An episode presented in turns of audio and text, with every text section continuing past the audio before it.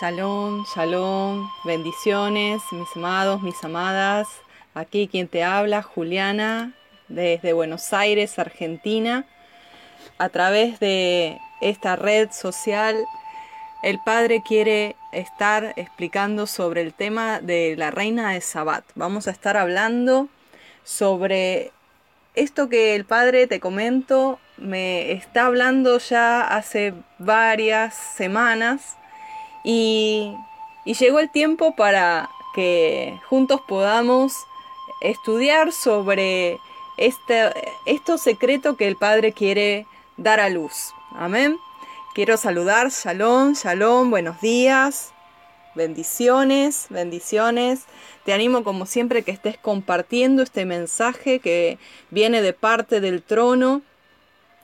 Y Vamos a ir sin más a Primera de Reyes, capítulo 10. La historia de la reina Sabat cuando visita a Salomón. Lo podemos encontrar en esta eh, parte de, las escrituras, en Primera de Reyes, capítulo 10. Y también en Segunda de Crónicas, capítulo 9, del 1 al 12. Y dice así la palabra, oyendo la reina de Sabat la fama que Salomón había alcanzado por el nombre de Yuhet Bajei vino a probarle con preguntas difíciles. En otra versión dice enigmas.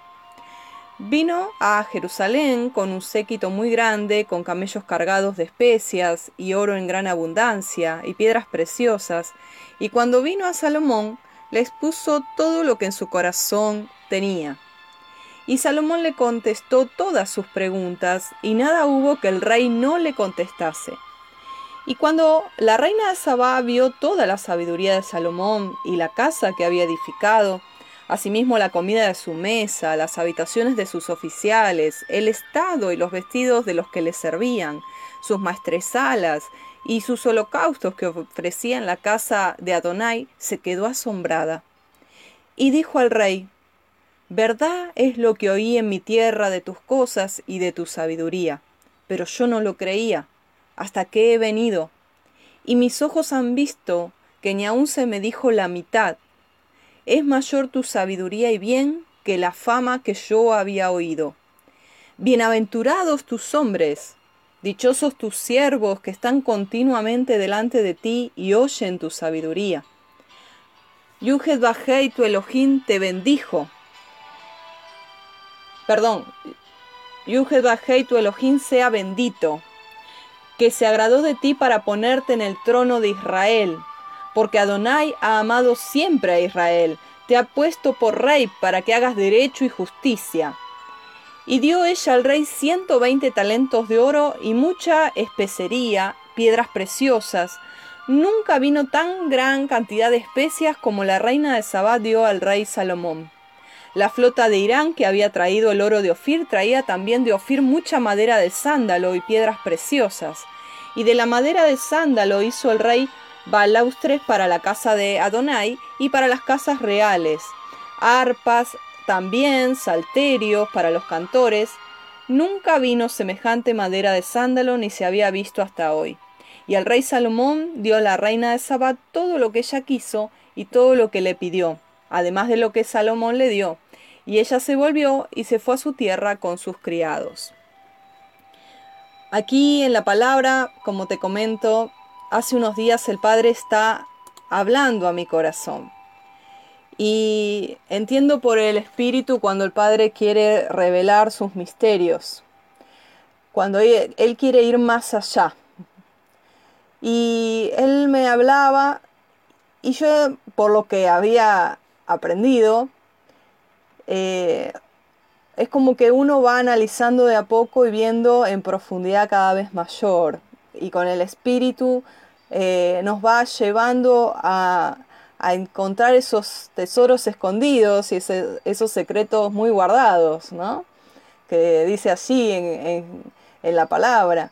Eh, y bueno, y estaba hace varios días con este tema y lo primordial que, empecé a estudiar, lo primero fue que la reina de Sabá representa a la quejilá, a las amadas y los amados, a la novia, que, que está queriendo conocer más, que de oídas había oído, pero que quiere conocer más y quiere ver y experimentar de qué se trata esto que está pasando allá en Jerusalén.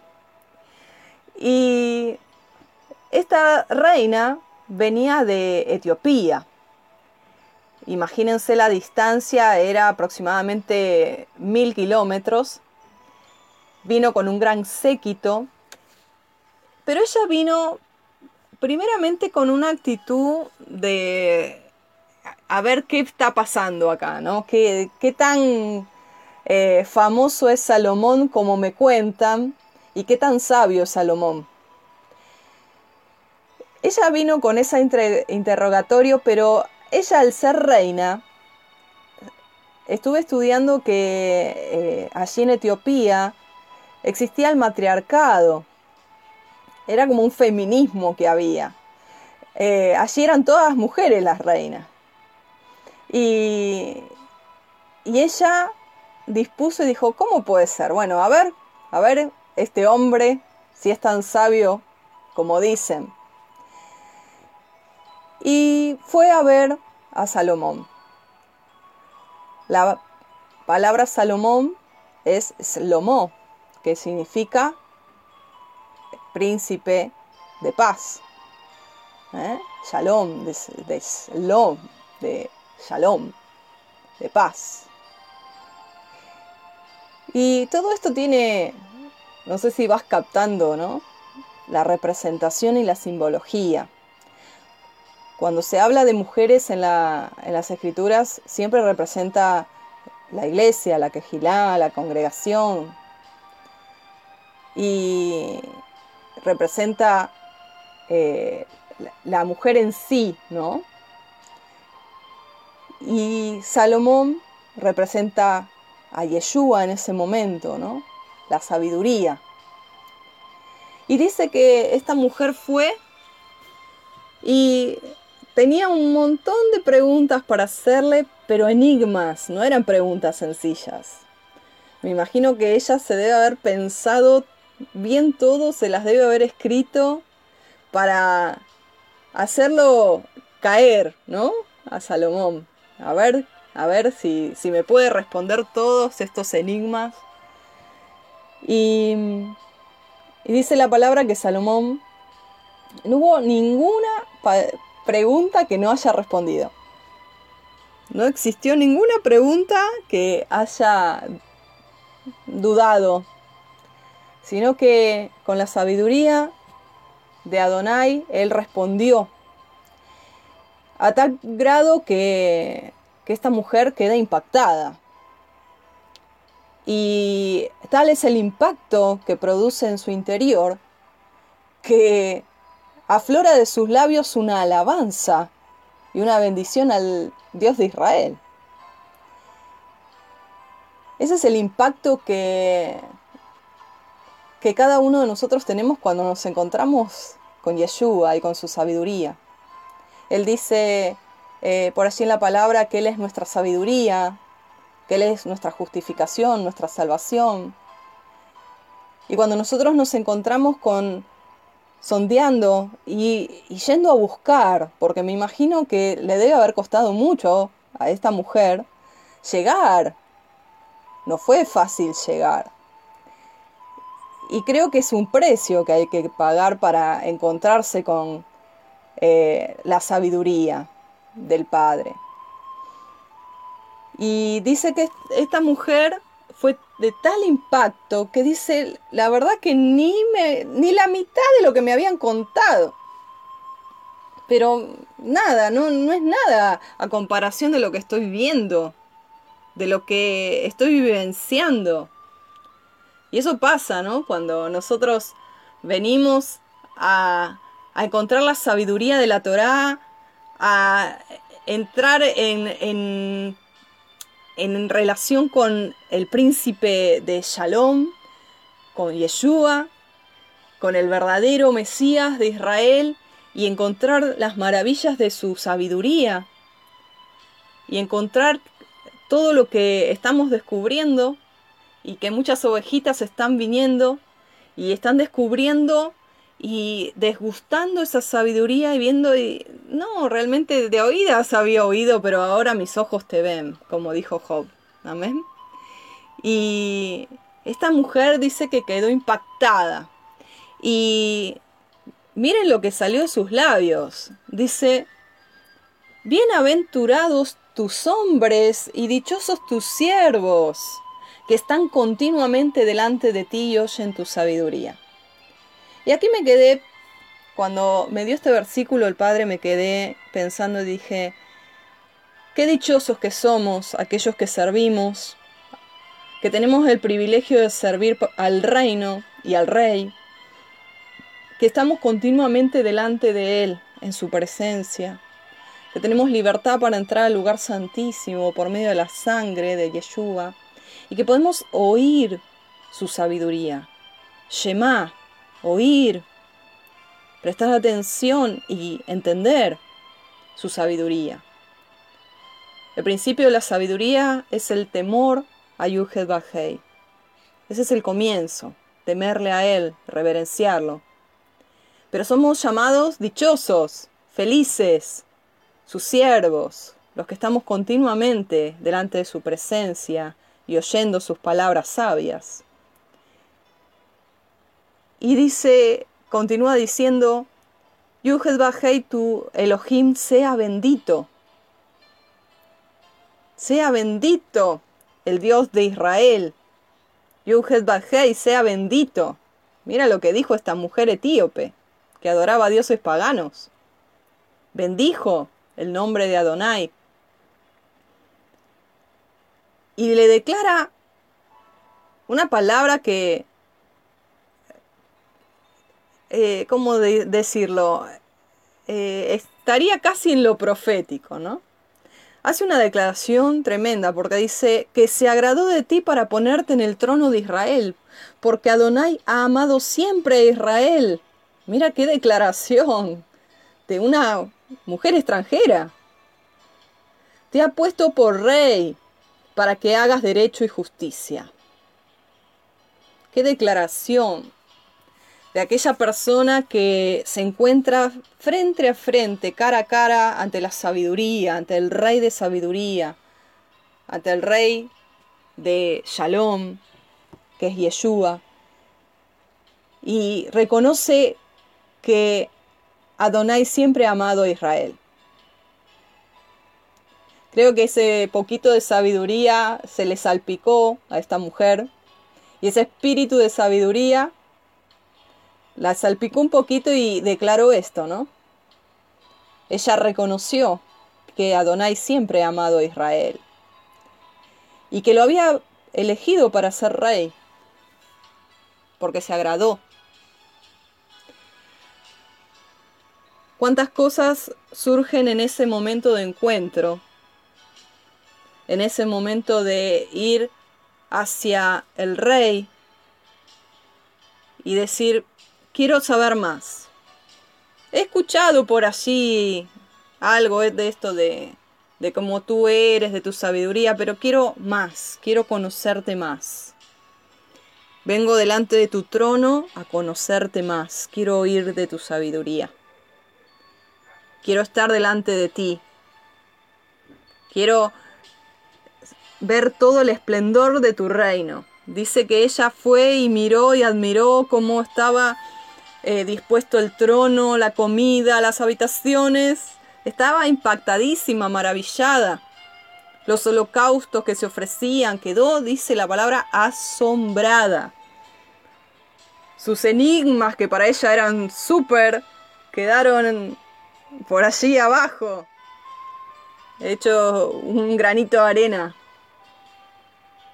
Porque se impactó por las riquezas, por la fama, por la sabiduría de Salomón. Y esta es la introducción. Esto fue lo primero que el padre me mostró hace unos días atrás. Empecé a investigar sobre esta reina de Sabad, que también eh, es llamada Maqueda o Bilquis, ¿eh? porque también quise averiguar el nombre. Dije, bueno, como la reina de Sabad, que no tiene nombre propio. Y bueno, investigando, eh, encontré que se le denominaba Maqueda o Bilquis. Y que ella era, como te comenté, de Etiopía. sería en lo que es hoy Yemen. Y ella era una reina muy poderosa, ella viaja, y hay una leyenda por allí que, eh, a modo de, leyenda y de, curiosidad, te lo, te lo, quiero compartir, eh, para ir más después adentro en la palabra, que comenta de que ella estuvo durante meses eh, en el en el palacio de Salomón y que ella tuvo un amorío con Salomón. Y esto está en los libros de Etiopía, está también eh, la reina Sabat eh, en el Corán, y dice que ella eh, era de la, de la misma, del mismo país de Betsabé, la mamá de Salomón. Entonces dice que cuando Salomón la vio, imagínense, Salomón tenía eh, también la sangre de Betsabé, ¿no? Y, y, es como que se encontró con, con su mismo linaje también. Entonces, comentan por allí que tuvieron un amorío y que ella queda embarazada, se vuelve a Etiopía y luego de varios años, aproximadamente 20 años, eh, el hijo, llamado Menelik, es, eh, él vuelve a conocer a su padre y según esa tradición etíope, el hijo de Salomón y Sabab se encuentra con este con este hombre sabio, con Salomón, con su padre, y que él era tan sabio como su papá. Y bueno, se conocieron, y, pero eh, Menelik quiso volver. Y esto está escrito en el linaje real ¿eh? de la constitución revisada de Etiopía. Te quiero leer de dónde lo saqué todo esto. Esta versión dice fue certificada en 1955 por los autores de la Constitución revisada de Etiopía, donde se declara que el linaje real desciende sin interrupción de Menelik, primero, hijo de la reina de Etiopía, la reina de Sabá, y del rey Salomón de Jerusalén. Bueno, a modo de, de curiosidad, ¿eh? no lo podemos decir que, fue así, pero bueno, pudo haber sido porque sabemos la fama de Salomón con las mujeres, así que... Pero bueno, es a, modo de curiosidad. ¿Seguimos? ¿Seguimos? Vamos, vamos a ir un poco más profundo. ¿Qué les parece? Shalom, quiero saludar. Shalom, shalom. Te animo que estés compartiendo. ¿eh? que estés compartiendo este mensaje. Ahora vamos al plato fuerte. ¿eh? Esa fue la entradita. vamos al plato fuerte. ¿Sí? ¿Estás lista? ¿Estás listo? Amén. Ayúdanos, Padre, a compartir tu sabiduría. El Espíritu es el que nos ayuda y nos enseña. El mayor maestro, él es el que nos guía, nos enseña toda verdad y si nosotros disponemos el corazón en quietud y en reposo, vamos a poder escuchar su voz. Y él me fue, él, me, muchas veces me hace preguntas en mi interior, como me surgen como preguntas retóricas, para poder eh, entrar en, en esos misterios. Entonces, comencemos por el nombre. La reina de Sabá. ¿Qué es Sabá? Sabá. Bueno, a ver. ¿Cuál es el nombre en hebreo? Porque Sabá no es hebreo. La reina de Sabá no es hebreo. Eh, en otra palabra, Yeshua la nombra también como la reina del sur. Y cabe destacar que él dijo, la reina del sur va a venir y en el día del juicio los va a condenar a ustedes. Porque ella se movilizó por el hambre de conocer la sabiduría del Eterno sobre Salomón y adoró al rey de Israel y al Dios de Israel. Y ustedes, que vieron a alguien más que Salomón que está aquí, no le creyeron. Fíjense hasta qué punto es importante esta reina, que está profetizado que ella va a estar en el día del juicio siendo como testimonio y como ejemplo de buscar esa sabiduría. Y dice, va, a, ella va a juzgar. Qué tremendo, ¿no? Y, y bueno, busqué Sabá en, en hebreo. Y en realidad, esta reina se llama la reina de Sheba. La reina de Sheba. ¿Te suena Sheba? Batsheba, Elisheba. La raíz de Shabá y Sheba es la misma, que significa siete y viene de Shebuá, que significa juramento. Por así yo había hecho un posteo sobre Shalom, Elisheba. Y habíamos hablado de juramento, habíamos hablado del número 7. Y volvimos al punto. El padre me volvió a hablar de Sheba, o de Sheba, que significa juramento, significa siete. Y ahí empezamos, ¿no? A, escudriñar, a investigar, a discernir. Entonces, podríamos decir que esta es la reina del juramento o la reina de el número 7. Ahora, ¿qué significa el número 7? Quiero ir despacio. ¿Qué significa el número 7 en la escritura? ¿Mm? El número 7 en, la escritura es la expresión de completación espiritual. El 7 ocupa un lugar preponderante en toda la obra de Elohim. Es el número que marca completo, perfecto. Este número 7 significa lo completo, la perfección. ¿Te acuerdas la letra número 7 en el alefato hebreo? Es Zain, es la espada. ¿Recuerdas lo que es la espada? ¿Te suena? La espada del Espíritu es la palabra. En Hebreos dice que la palabra es espada de doble filo. Todo tiene que ver con todo, es profundo. El hebreo es profundo. Y cada letra tiene su simbolismo y significado. Sin entrar en cábala, ¿eh? que cábala es esoterismo, eso no, pero sí la gematría y el significado de las letras, los códigos bíblicos existen. Hay una profundidad en la escritura tremenda. Entonces esta es la reina del número 7, que es lo completo, lo perfecto, la espada, que es la palabra de Elohim.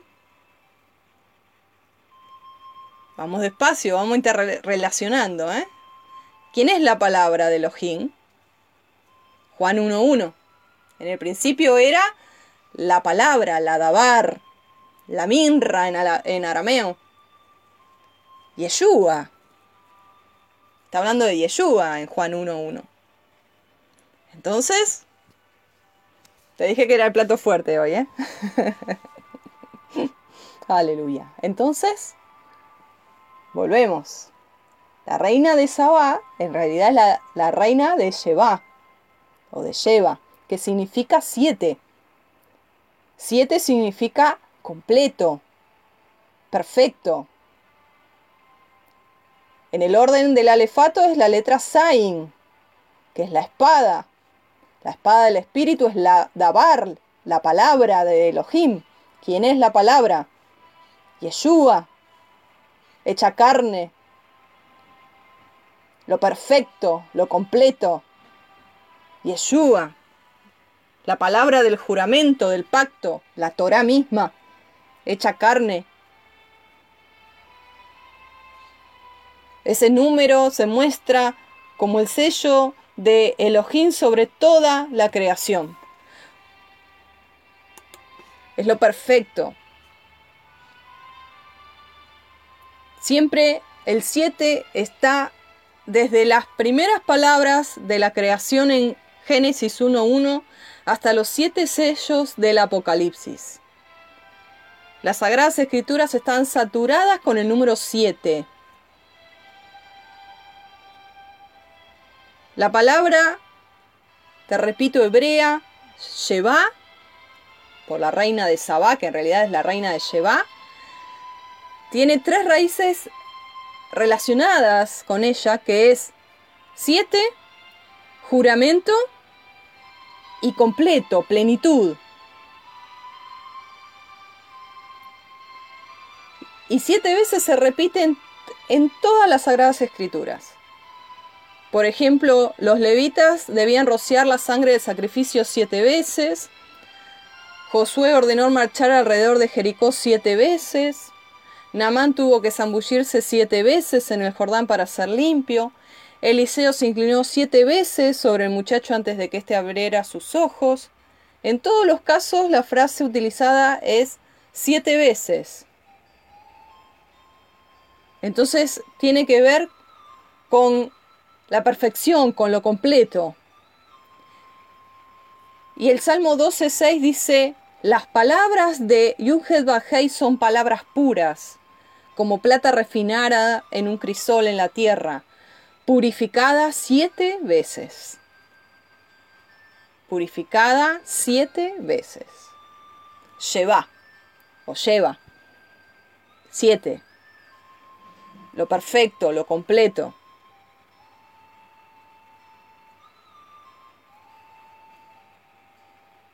Ahora vamos a, a deletrear cada letra de la palabra lleva. La palabra lleva, S, H, E, B corta, A, se deletrea con Shim, Bet y Aim. Vamos despacio. Vamos a deletrear lleva. ¿Mm? Bet y Aim. Y ahora vamos a, ver qué significa Shin, vamos a ver qué significa Bet, vamos a ver qué significa Ain. El Padre nos está alimentando hoy, ¿eh? Aleluya.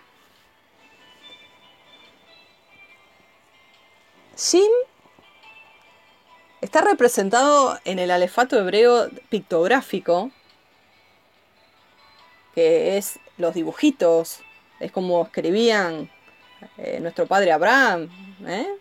el hebreo pictográfico, los dibujos. Shim está representado con diente y representa, significa comer, consumir. Está relacionado también con corazón, porque esa palabra corazón, que es lev, cuando se suman esas letras es 32, entonces se relaciona con los 32 dientes que sirven para masticar. Por eso dice, de la abundancia del corazón habla la boca, está todo relacionado. ¿Eh? Esos 32 dientes del corazón, del Lev, tiene que ver con Shim. Luego viene la letra Bet, que es casa. ¿Mm? Casa. Y luego la letra Ain, que tiene que ver con ojo y fuente de aguas. Y ahí con la letra Ain, que tiene que ver con, con fuente de agua, justamente, viene interrelacionado las aguas de una fuente, de un afluente, de un manantial. Eso representa. Y esa palabra agua, maim, como Shamaim, ¿eh? los cielos, porque los cielos tienen agua arriba, ¿sí? Entonces, los Shamaim son los cielos, Maim es agua. Esa, esa fuente, esa manantial que tiene la palabra lleva en la letra Ain, simboliza esa fuente de sabiduría divina de la Torá. Es ascender hacia lo desconocido y, y profundizar. Es el sube acá que le dijo Yeshua a Juan. Es ir a la fuente de sabiduría como fue esta reina. Es ir hacia esa fuente de sabiduría. Ella era la reina de Sheba. Y, y allí, en ese lugar de Sheba, había incorporadas estas letras, Shin, Bet y Ain. Un lugar que tiene que ver con el corazón, de querer ver con sus propios ojos, ir a la casa de la fuente de sabiduría. Ir hacia donde estaba la sabiduría divina de la Torá que tenía Salomón.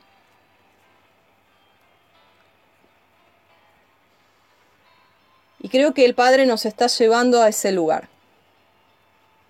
Próximamente voy a estar publicando, quizá en este, en este día, un estudio sobre la sabiduría que el Padre me dio luego de ocho días de ayuno. Y creo que el Padre quiere que estudiemos sobre la sabiduría y apliquemos sabiduría a nuestra vida. Muy poco se sabe de la sabiduría en profundidad. Cuando uno dice qué es la sabiduría, tenemos el cassette, el chip puesto, la sabiduría, es el, principio de la sabiduría es el temor a, Jehová, ¿no? Decían, decíamos. Eh, es como un chip, ¿no? Puesto. ¿Qué es la fe? Eh, como esos chips, ¿no? Que tenemos ahí. ¿Qué es la fe? Fe es la certeza de lo que se espera, la comisión de lo que no se ve. es como que un poquito al lado del cerebro, ¿no? Pero es mucho más. Ese es el principio. Ese es el principio. Y después tenemos que ir a la fuente. Tenemos que consumir. Tenemos que con el corazón masticar. ¿eh?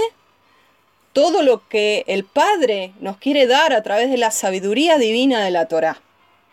Ir a la casa, ir a ese lugar, a su habitación, de su presencia.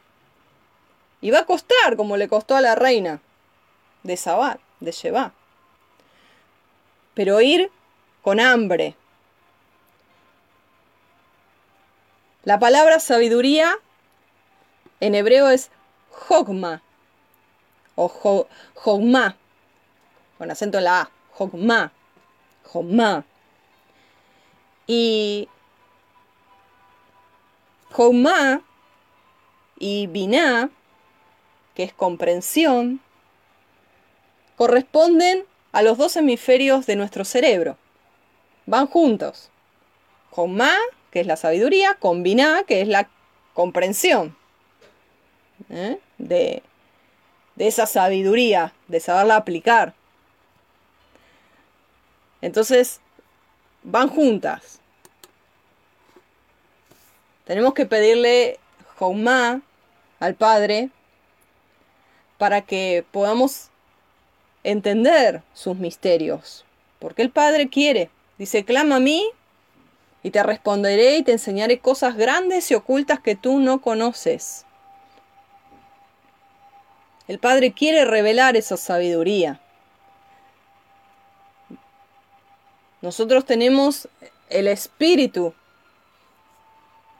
que resucitó de los muertos a Yeshua, el Ruach HaKodesh, el Espíritu del Padre, que en Isaías 11 dice que Él es espíritu de sabiduría, de conocimiento,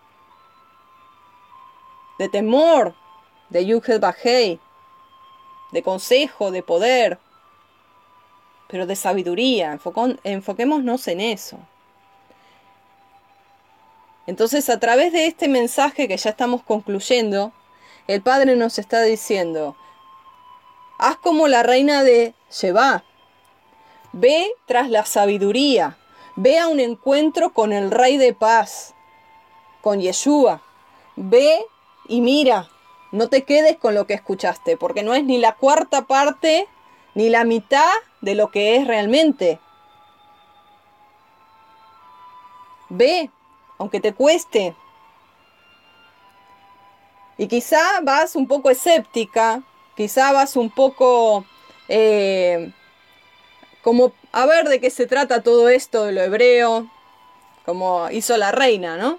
A ver de qué se trata todo esto. Bueno, a ver, voy a preguntar preguntas inquisitivas Voy a hacer preguntas, enigmas, a ver qué tanto es real esto.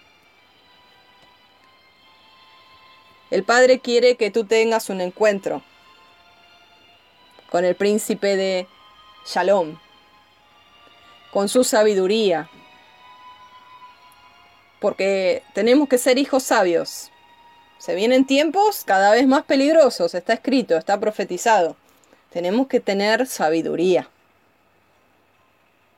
Por eso el Padre hoy nos está dando este mensaje. Por eso el Padre me estuvo desde hace una semana atrás inquieta con compartirte este mensaje, estudiando, escudriñando, masticándolo para podértelo compartir. Seamos como esa reina y que podamos luego con la sabiduría adquirida ser Sheba, ser esa espada ese número 7, esa espada, y desenvainar esa espada, que es la palabra, y luchar por la verdad, tomar la verdad. Y luchar por la verdad, y tomar esa palabra revelada sobre nuestras vidas. Y tener sabiduría, tener sabiduría. Esa es la base de que toda la información que estás recibiendo la puedas aplicar, la puedas llevar a la práctica, la puedas aplicar, comunicar. Que el Padre te bendiga en este día. Ya estamos concluyendo. Que el Padre te dé eh, estas dos, los dos hemisferios, ¿no? Jomá y Biná, para poder aplicar toda esa sabiduría, poderla eh, discernir y, y esa es la palabra, discernir entre lo bueno y lo malo, en saber qué es y qué no es. Y disfrutar de ese lugar de su presencia, de ese manantial de vivencias, cuando te refresca su palabra, cuando te refresca como ahora lo está haciendo, esas riquezas que hay a través de su palabra, a través de las letras hebreas, a través de ese conocimiento que cuando nosotros buscamos encontramos. Te bendigo, mi hermano, mi hermana, que tengas un hermoso día y nos estamos viendo pronto. Shalom, bendiciones.